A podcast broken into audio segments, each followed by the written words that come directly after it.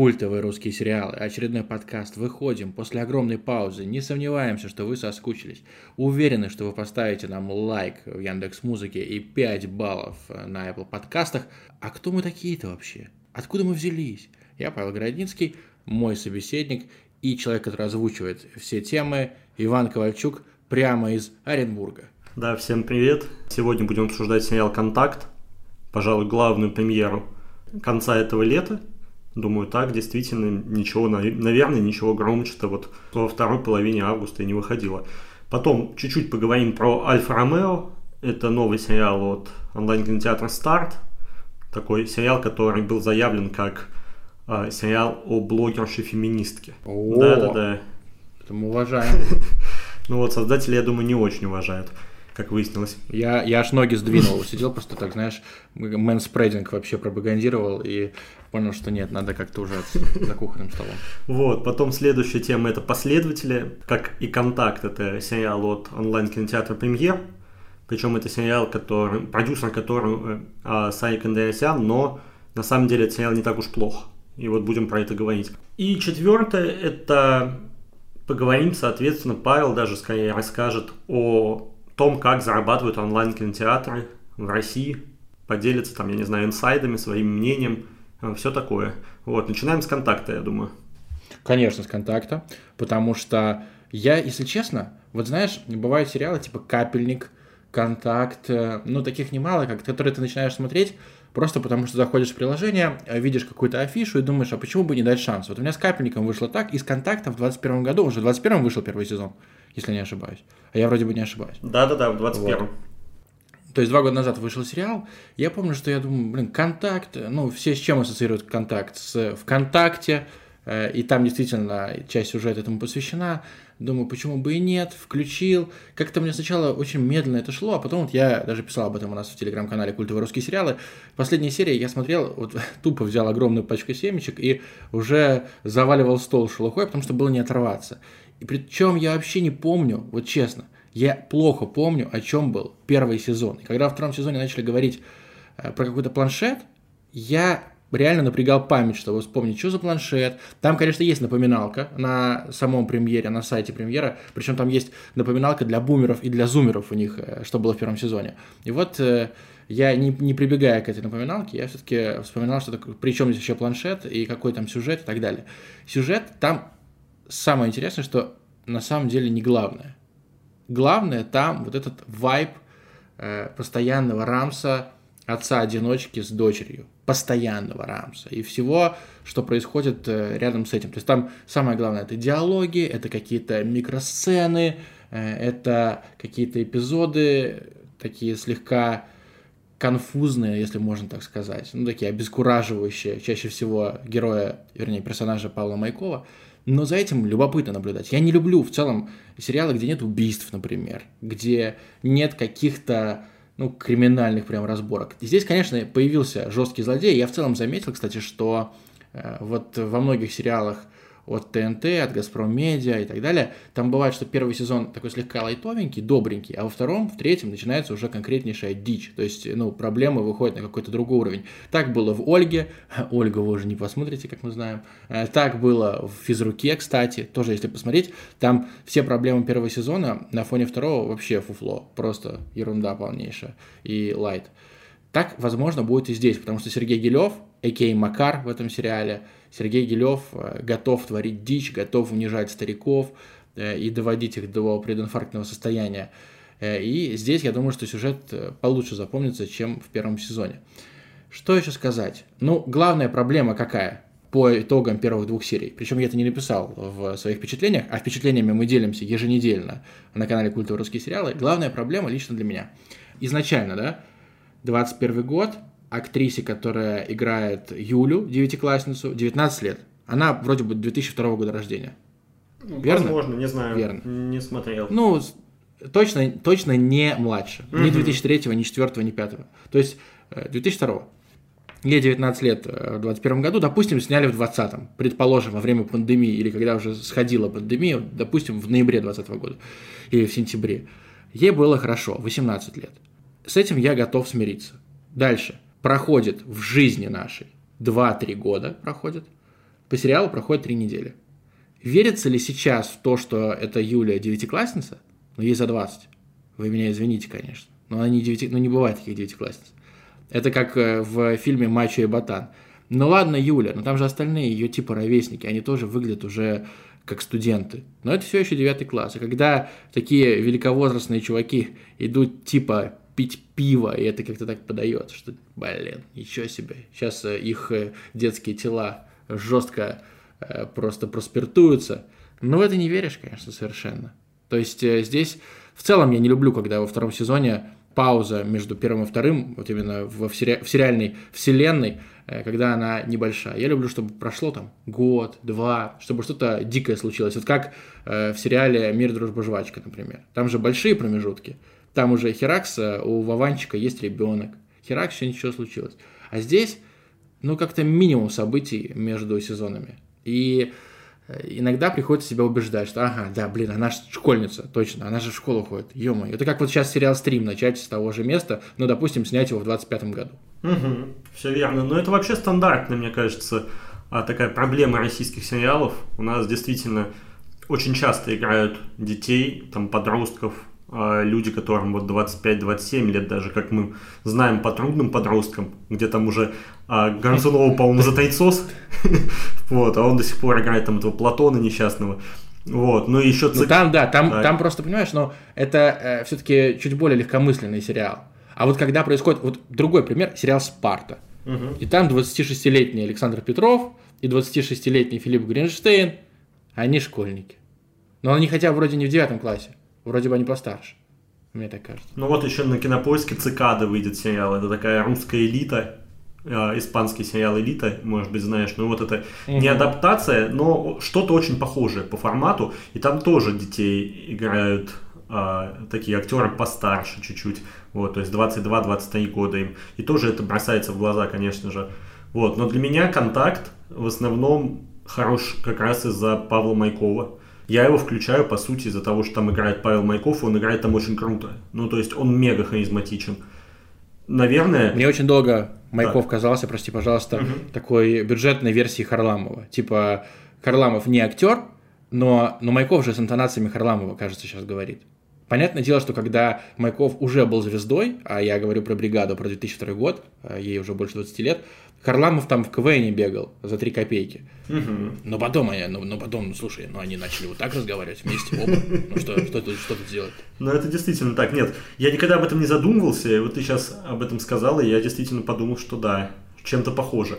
Вот, но Майкова при этом все равно, ну то есть Харламова ты как Майкова не пустишь в сериал, вот не пустишь такой сюжет Гарика Харламова, чтобы он выглядел таким слегка побитым жизнью отцом, да, который говорит ну так, хриплым голосом, да, с такими интонациями, э, немножко харламовскими, но все равно он не будет же смотреться в этом органично. А Майков как раз в этом образе уставшего человека, он максимально органичен, на мой взгляд. И вот контакт а, ему этот образ дает раскрыть, и мне кажется, Майков тут, ну, очень хорош.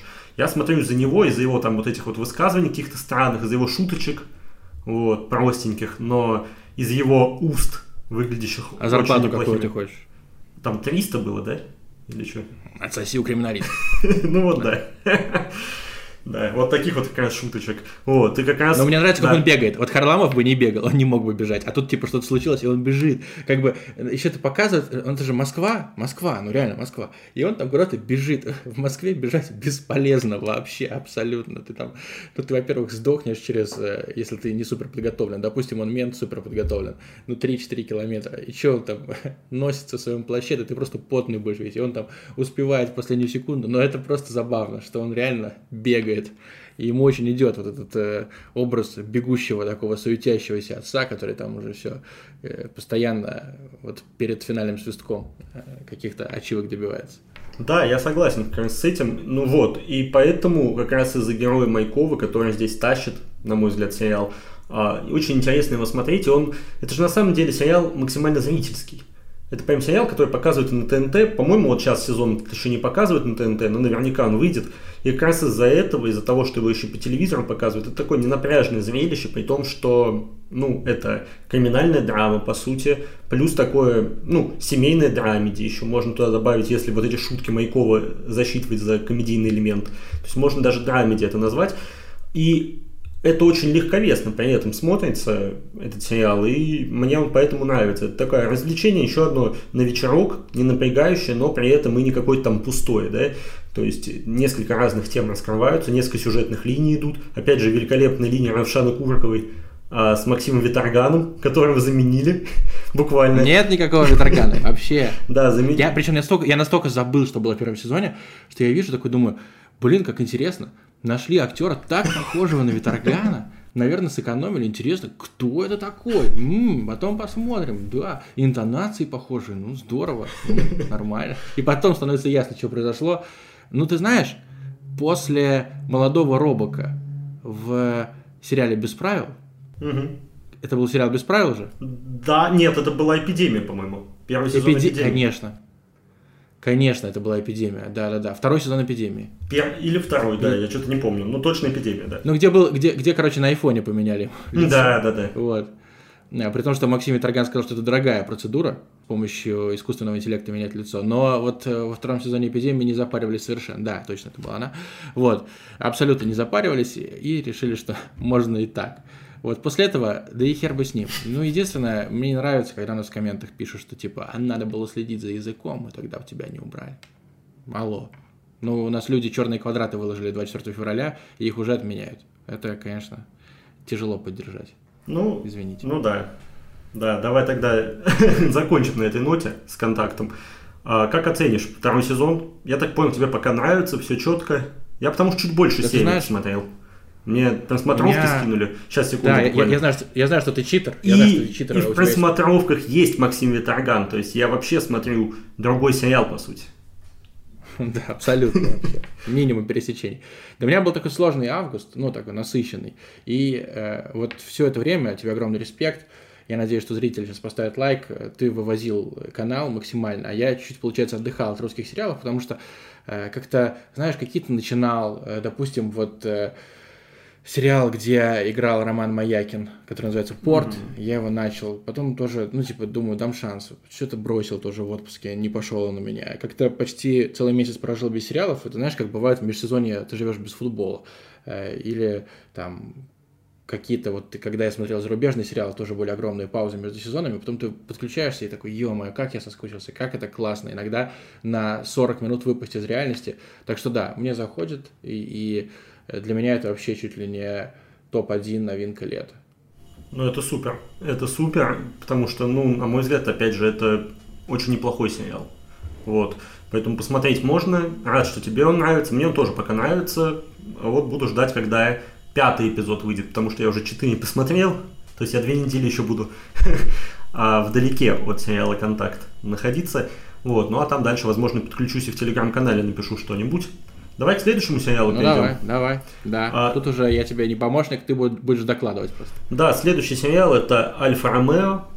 Это, как я уже сказал в начале подкаста, сериал, в котором главную героиню сделали а, блогершей феминисткой. И вот это как бы а, основной движок всего сериала, то, что у нас главная героиня, она именно феминистка. И эта главная героиня встречает, когда едет в Москву, не понятая никем в своем родном городе, маленьком провинциальном, по-моему, Жигулевск называется этот город. Ну, разумеется, он выдуманный а, в сериале. Вот, она едет в Москву за грантами, хочет получить грант, хочет помочь этому обществу, которое поддерживает феминизм, ну и встречает там в поезде парня, который является таким конкретным сексистом, токсичным альфачом, который уже в поезде как раз вот этот мэнспрединг ей демонстрирует. И как раз с этого их знакомство началось. Что происходило дальше? Она поняла, что и в Москве к феминисткам относятся так себе, и решила вести свой блог, в котором она этого парня будет переучивать. То есть, чтобы он был не альфачом, а, соответственно, феминистом. Э, Конечная цель – заработать миллион подписчиков, там, славу, все такое. И нам показывают это, это драмеди, о феминизме, опять же, который при этом снимали исключительно мужчины. То есть там этого режиссерский и сценарный, это два мужчины. Уже на этом моменте становится любопытно, а почему так? Почему уже не пригласить там, допустим, женщину а, писать сценарий тоже, если вы пишете о феминизме? Может быть, какие-то две разные будут точки зрения. Но не пригласили, я посмотрел сериал, и мне кажется, что как серьезное высказывание на тему феминизма этот сериал просто не работает, потому что сама главная героиня в исполнении Кристины Кучеренко, мне очень нравится эта актриса, почти во всех сериалах, кроме сериала «Моя большая тайна», она мне понравилась. Я хотел сказать как раз-таки о нем.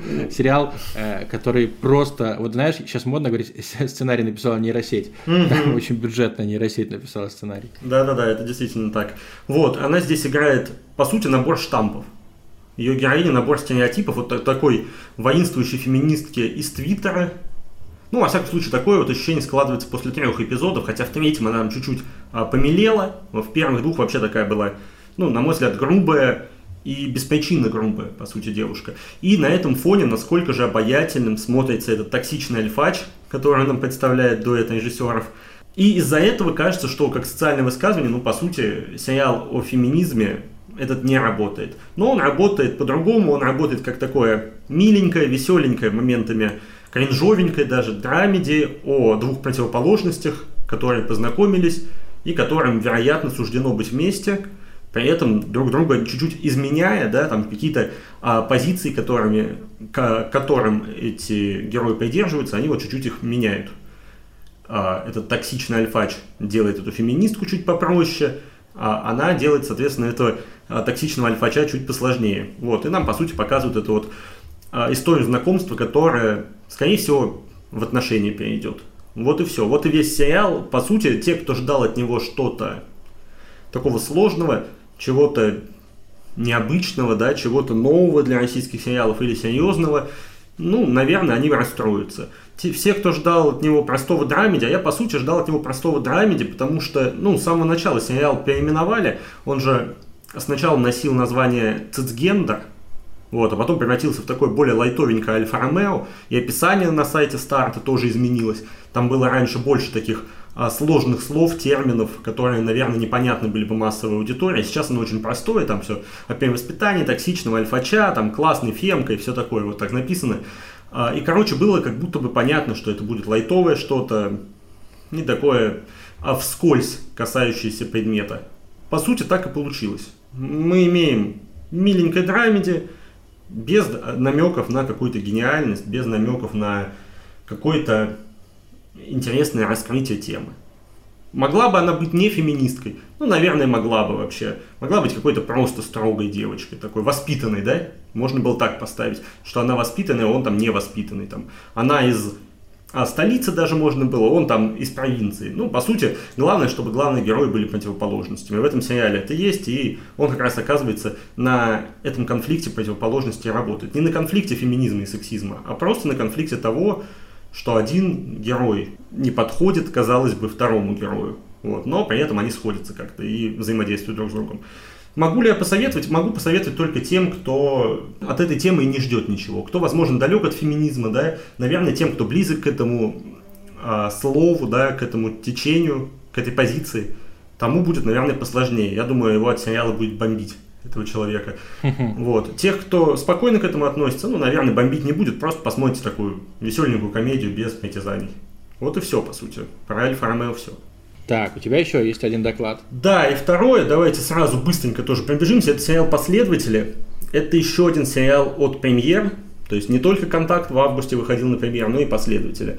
А «Последователи» — это сериал от продюсерской компании Сарика Андреасяна. Очень уважаю. Респект. И его, соответственно, двух братьев.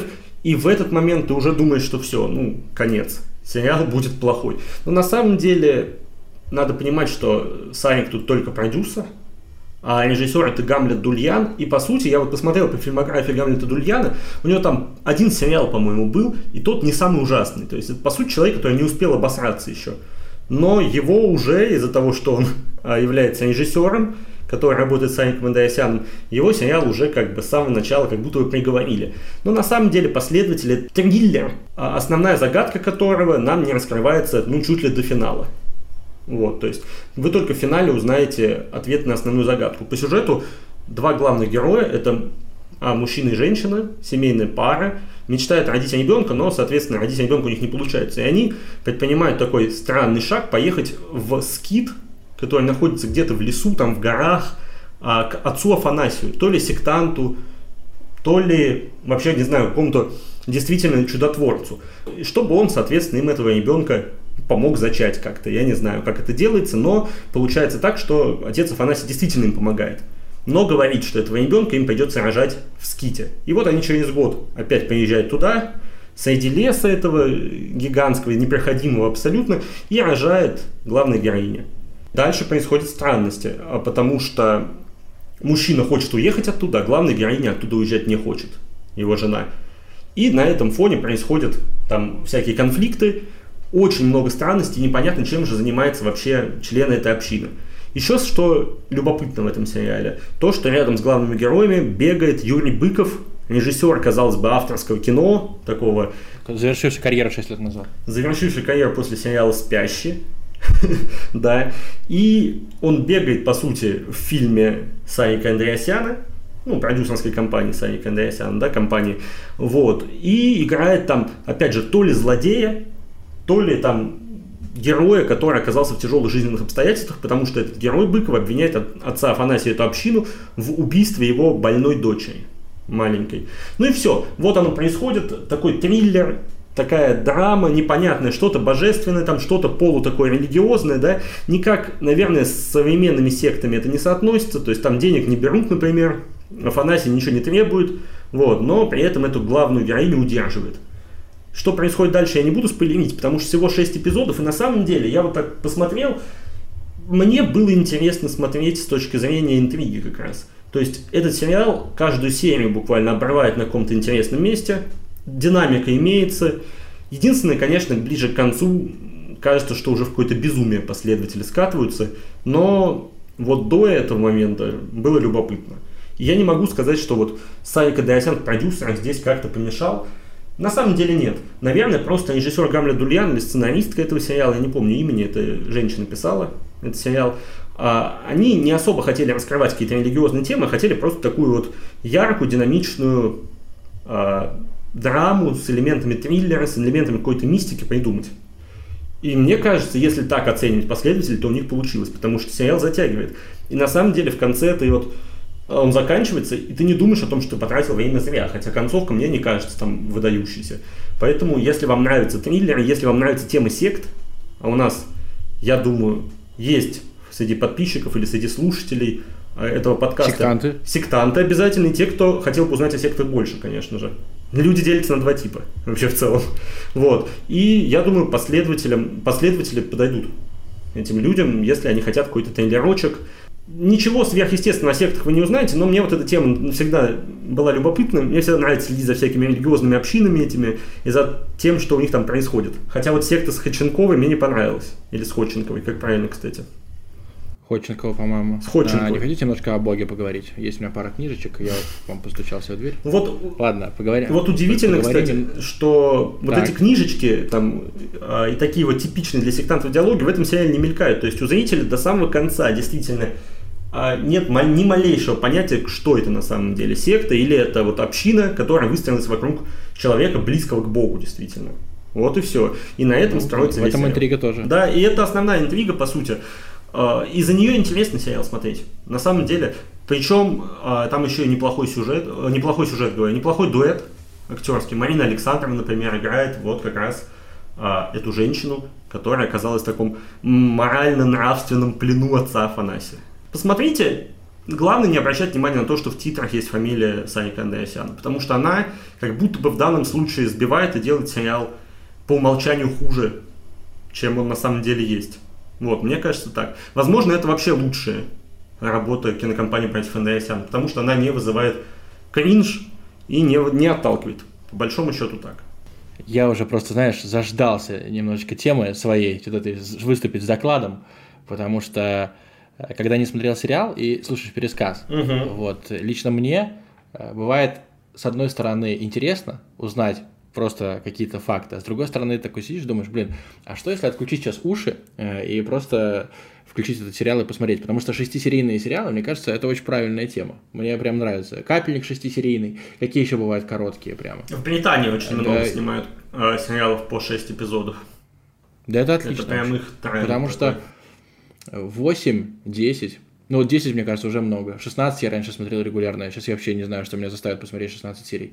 Мне Ой, кажется, да. Трейдер, последний сериал, который, который я посмотрел. Вот у меня то же самое, где кстати. Много серий. То же самое. И я как раз понял, что мне 16 эпизодов уже невозможно смотреть, когда начинал смотреть сериал «Разрешите обратиться». На Иве выходил вот совсем недавно. Про обмороки. Там по 45 минут, да? Что-что-что? Там по 45 минут? Там серия? по 40, по-моему, где-то 35-40 серии. Но угу. все равно 16 эпизодов я где-то на шестом бросил уже, думаю, ну ладно, хватит, мне кажется, с этого. Вот, и я тоже, да, 16 эпизодов не люблю смотреть. 8-6 это было бы супер, да. И вот мы не зря начали наши требования выдвигать онлайн-кинотеатрам. Э, давай немножко поболтаем об экономике онлайн-кинотеатров. Э, у нас, если есть футбольные слушатели, вот они, наверное, знают про подкаст «Нет темы» от Влада Воронина и Глебчика Чернявского, и они там в конце тоже немножко задвигают про всякие цифры, про всякий маркетинг и так далее. И э, очень частое мнение, что онлайн-кинотеатры зарабатывают только на подписках. Я постоянно встречаю, и причем э, это же вообще очень забавно. Вот если мы поговорим о пиратстве, прошу прощения за минуту духоты, но э, э, я смотрю футбол, плачу за футбол, смотрю сериалы русские, плачу за русские сериалы. И там, и там есть, конечно же, пираты.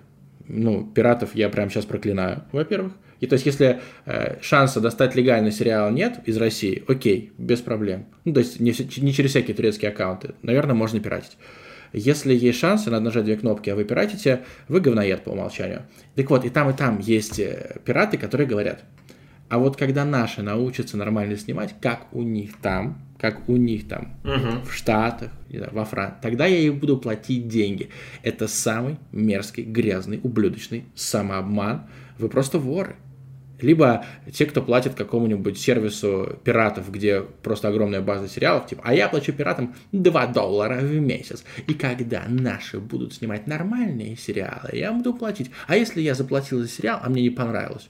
Хм, нашим говноделам еще деньги, знаете, просто ненавижу. Меня трясти начинает, когда я такое слышу. Пошли нахер. Вот, это первое.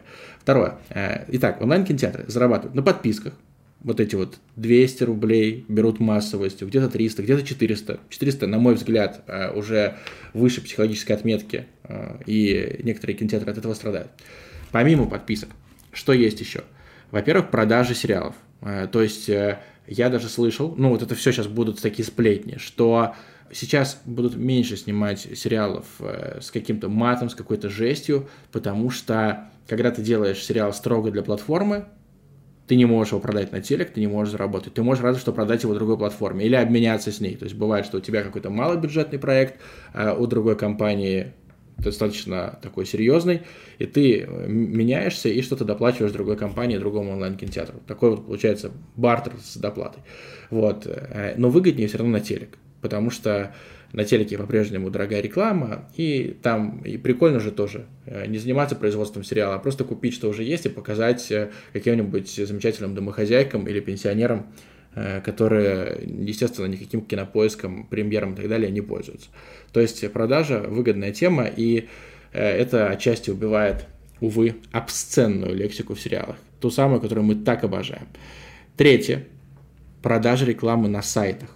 Я думал, что это полный бред. Я думал, что там не так много рекламы, да я ее даже не замечаю, но, видимо, здесь э, количество дает деньги, потому что некоторые, не будем показывать пальцем онлайн-кинотеатры, максимально оптимизируются под поиск э, и зарабатывают с переходов. Ну, то есть человек перешел, увидел какой-нибудь баннер, таких людей типа миллионы, э, и, соответственно, сайт зарабатывает какие-то, опять же, миллионы на просмотре и на кликах по баннерам.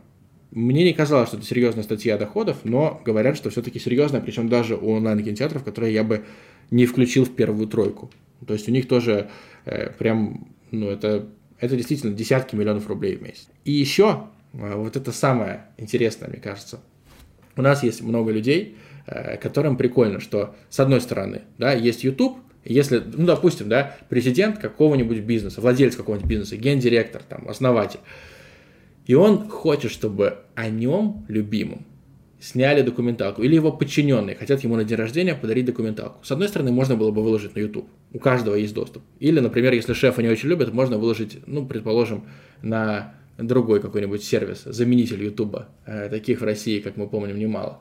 Э, очень много конкурентов пытаются взрастить. Ну так вот, ты выкладываешь, и типа там лежит это. Но это не клево. Это не статусно. И вот что статусно? Взять какой-то продукт, принести просто чемодан денег, котлету денег, э, руководство какого-нибудь онлайн-кинотеатра. Это не обязательно должен быть бизнесмен, это может быть э, какая-нибудь компания, какая-нибудь фирма, какой-нибудь, блин, спортивный клуб, футбольный клуб. То есть просто клево, солидно иметь фильм про какое-то явление или какого-то человека на онлайн-кинотеатре, то есть на, на полке онлайн-кинотеатра. Понимаешь, да, о чем да, я говорю? Да, конечно. То есть, э, э, и еще можно же купить не только место в э, как раз в библиотеке, в архиве, чтобы искалось только через поиск, и э, посмотрели только те, кто знает название. Можно же купить еще и на главной странице место, и тогда онлайн-кинотеатру выгодно, что вот он такой классный, что там есть какие-то крутые новинки, а рядом с ними вот еще такой сериал, а ему можно же еще поставить высокий рейтинг, тоже, конечно же, не бесплатно. И вот готовы просмотры. И вот типа, а про меня кино сняли там, а про нашу компанию кино показывают, а сериал в трех частях, там, три эпизода, ну и так далее. То есть ты понимаешь. Э, и это не дешевая услуга. Показывать пальцем не будем, кто так делает, но, насколько я понимаю, практика становится все более часто. Я вот, кстати, а, отвлекаясь от последней статьи, статьи доходов, да, я вот буквально сегодня пытался прочекать а, какие-то онлайн-кинотеатры, где есть какие-то баннеры и прочее. Ну вот на самом деле вы, скорее всего, этого не замечаете, но вот даже вот я сегодня на Море ТВ заходил, там спецпроект такой, ну как спецпроект, такой красивый баннер, в котором сериалы а, с энергетиком известным есть. Вот, то есть mm-hmm. такое достаточно стандартное. Там было, по-моему, еще какое-то лекарственное средство или какой-то крем тоже на Море ТВ я видел. Вот, то есть действительно такое есть. Ну а по поводу сериалов или фильмов, которые снимаются там ради какого-то явления и на деньги этого же явления, ну да, это, конечно, тоже ну, достаточно стандартный, вы тоже этого не замечаете причем. Скорее всего, вы даже и не задумывались о том, что там что-то такое есть, но на самом деле, да, мне кажется, почти в любом онлайн-кинотеатре есть какие-то документалочки любопытные, чей вот объект, да, который рассматривается в этой документалке, он такой, ну, казалось бы, неочевидный, но при этом почему-то эта документалка существует. Вот. Так что, ну, действительно, так оно и есть. Тут уж что. Но при этом, я так понимаю, все равно же а онлайн-кинотеатры по-прежнему не окупаются. Это очень сложный вопрос. Я бы очень хотел, вот я мечтал бы просто, я реально вот прям грезил бы этой идеей. Сори, что мне сейчас какой-то мудак-сосед начал сверлить. Меня все равно будет слышно. Я уверен, что наш звукач справится с этим мудаком. А, и мы уже тем более плавно завершаем наш подкаст. А, я бы очень хотел увидеть расклад по типа потрачено, сколько привлекло подписок, а, потом э, вообще сколько заработали на продаже другим кинотеатрам, но это закрытая информация, бухгалтерия нам никто не покажет, увы. Э, я так понимаю, что да, большинство убыточно. Угу, ну, по-моему... Но там же можно, угу. Как бы там они входят в холдинги очень многие, то есть да все забрали, отсюда котлету денег взяли, э, перекинули на онлайн-кинотеатр, он что-то заработал, это потратили там на него же или на какой-нибудь еще сервис. То есть там это все переплетено, море не тяно, угу. поэтому сложно. Ну да, по-моему, вообще все онлайн-кинотеатры, там, по-моему, кроме Иви, входит какой-то Ростелекомы, Газпром Медиа, Мегафон, а, Сбербанк и так далее по списку. Ну да, примерно так и складывается, об этом поговорили. Мне нравятся больше всего баннеры, размещайте их как можно больше. Можно, и, можно даже размещать баннеры перед а, эпизодами сериала, как на пиратских сайтах как раз происходит. Ну вот ты еще начал говорить про пиратские сайты как раз, а я а, расскажу, почему я до сих пор захожу на пиратские сайты. Потому что Давай. так происходит, что там с нескольких, с некоторых устройств, например, там с ноутбука или с телефона, я не могу сделать обычный скриншот кадра какого-то сериала, если я смотрю его в легальном онлайн-кинотеатре. То есть там какая-нибудь херня случилась в сериале, что-то там невероятное, что требует отдельного поста в телеграм-канал, а я почему-то не могу сделать скриншот, там просто черный экран появляется. Вот это вот стандартный... Да, затрахали с этим, серьезно. Вы правообладатели, но не дают. Это стандартный ну, да, блокиратор, это... этот и из-за этого мне приходится лезть на пиратский сайт, находить этот же сериал, смотреть эту же серию и потом Смотреть еще 3000 реклам. 3000 реклам, да. Переживать из-за того, что очень плохо грузится все это. Терять время, по сути. Вот. Но скриншот делать как раз с пиратского сайта. Это, ну, к сожалению, для меня обычная практика. То есть я почти вот, наверное... Ты вор. Ну, я, получается, вор по нужде. Шейми да. вора. Дизлайки. Я вор, Смело. который еще дает деньги при этом. А, за то, чтобы смотреть сериалы на легальных платформах. Вот, такие, да. Я так платил, кстати, да, за этого, как его звали-то, который, где был э, Вальты Пальты покинули колоду, я уже забыл. А, Фишер, вот. Uh-huh. Я просто последнюю серию не из России смотрел. Там же, ну, ограничение еще, что ты не можешь нормально посмотреть, если ты за границей и даже в некоторых онлайн-кинотеатрах уже научились блокировать российские VPN, и приходится, да, заходить на какой-нибудь российский сайт, где тебе показывают три рекламы Казика, и потом ты смотришь. Но это с чистым сердцем делаешь все равно. Да, да, да. Ты делаешь это, потому что, ну, другого выбора Чистой нет. совесть. Я все равно плачу, да, да, да. Или ищу промокоды. Мы, у нас, кстати, появляются в телеграм-канале промокоды на премьер. Вот, так что а, иногда промокодами можно пользоваться, это тоже круто. Вот. Но, да, к сожалению, бывает такое, что приходится на пиратские сайты заходить к сожалению. Но, кстати, промокоды есть почему. Э, вот опять же, до сих пор, 23 год, э, глобальная задача онлайн-кинотеатров убедить, что так удобнее. Да я уже рассказывал тысячу раз. Э, у нас осталось полторы минуты от нашего звонка в Zoom, это последняя история. Просто вот у меня тренер годами воровал трансляцию UFC, годами. И когда я начал узнавать, а как вообще смотреть полностью ивенты UFC, потому что тебе по бесплатному каналу Матч ТВ покажут, например, только главные бои, а перед ними еще 5-6, которые тебе могут быть интересны, если ты продвинутый зритель, тебе их не покажут. Я начал искать, как это можно сделать, и оказалось, что ты платишь, по-моему, на тот момент 2000 рублей в год. Прикинь, в год. А это 40 условно ивентов. 40 ивентов, и ты платишь по 50 рублей за каждый. И, я, и там еще мне подарили промокод, который я как раз отдал своему тренеру, и у него получилось, что там он заплатил, ну, какие-то вообще смешную сумму, типа тысячу мне перевел. Uh-huh. И он говорит, это так удобно, это так классно, это так волшебно вообще, я больше не буду связываться с пиратами, э, тут у меня и повторы, и перемотки, и так далее, и просто красота. И вот задача онлайн-кинотеатров сейчас подсадить людей на удобный платный просмотр. Не у всех это хорошо получается, но всем пожелаем удачи. И будем завершать наш подкаст. Иван Ковальчук, Павел Городницкий. Надеюсь, что э, мы уложились. Уложились точно. Всем пока.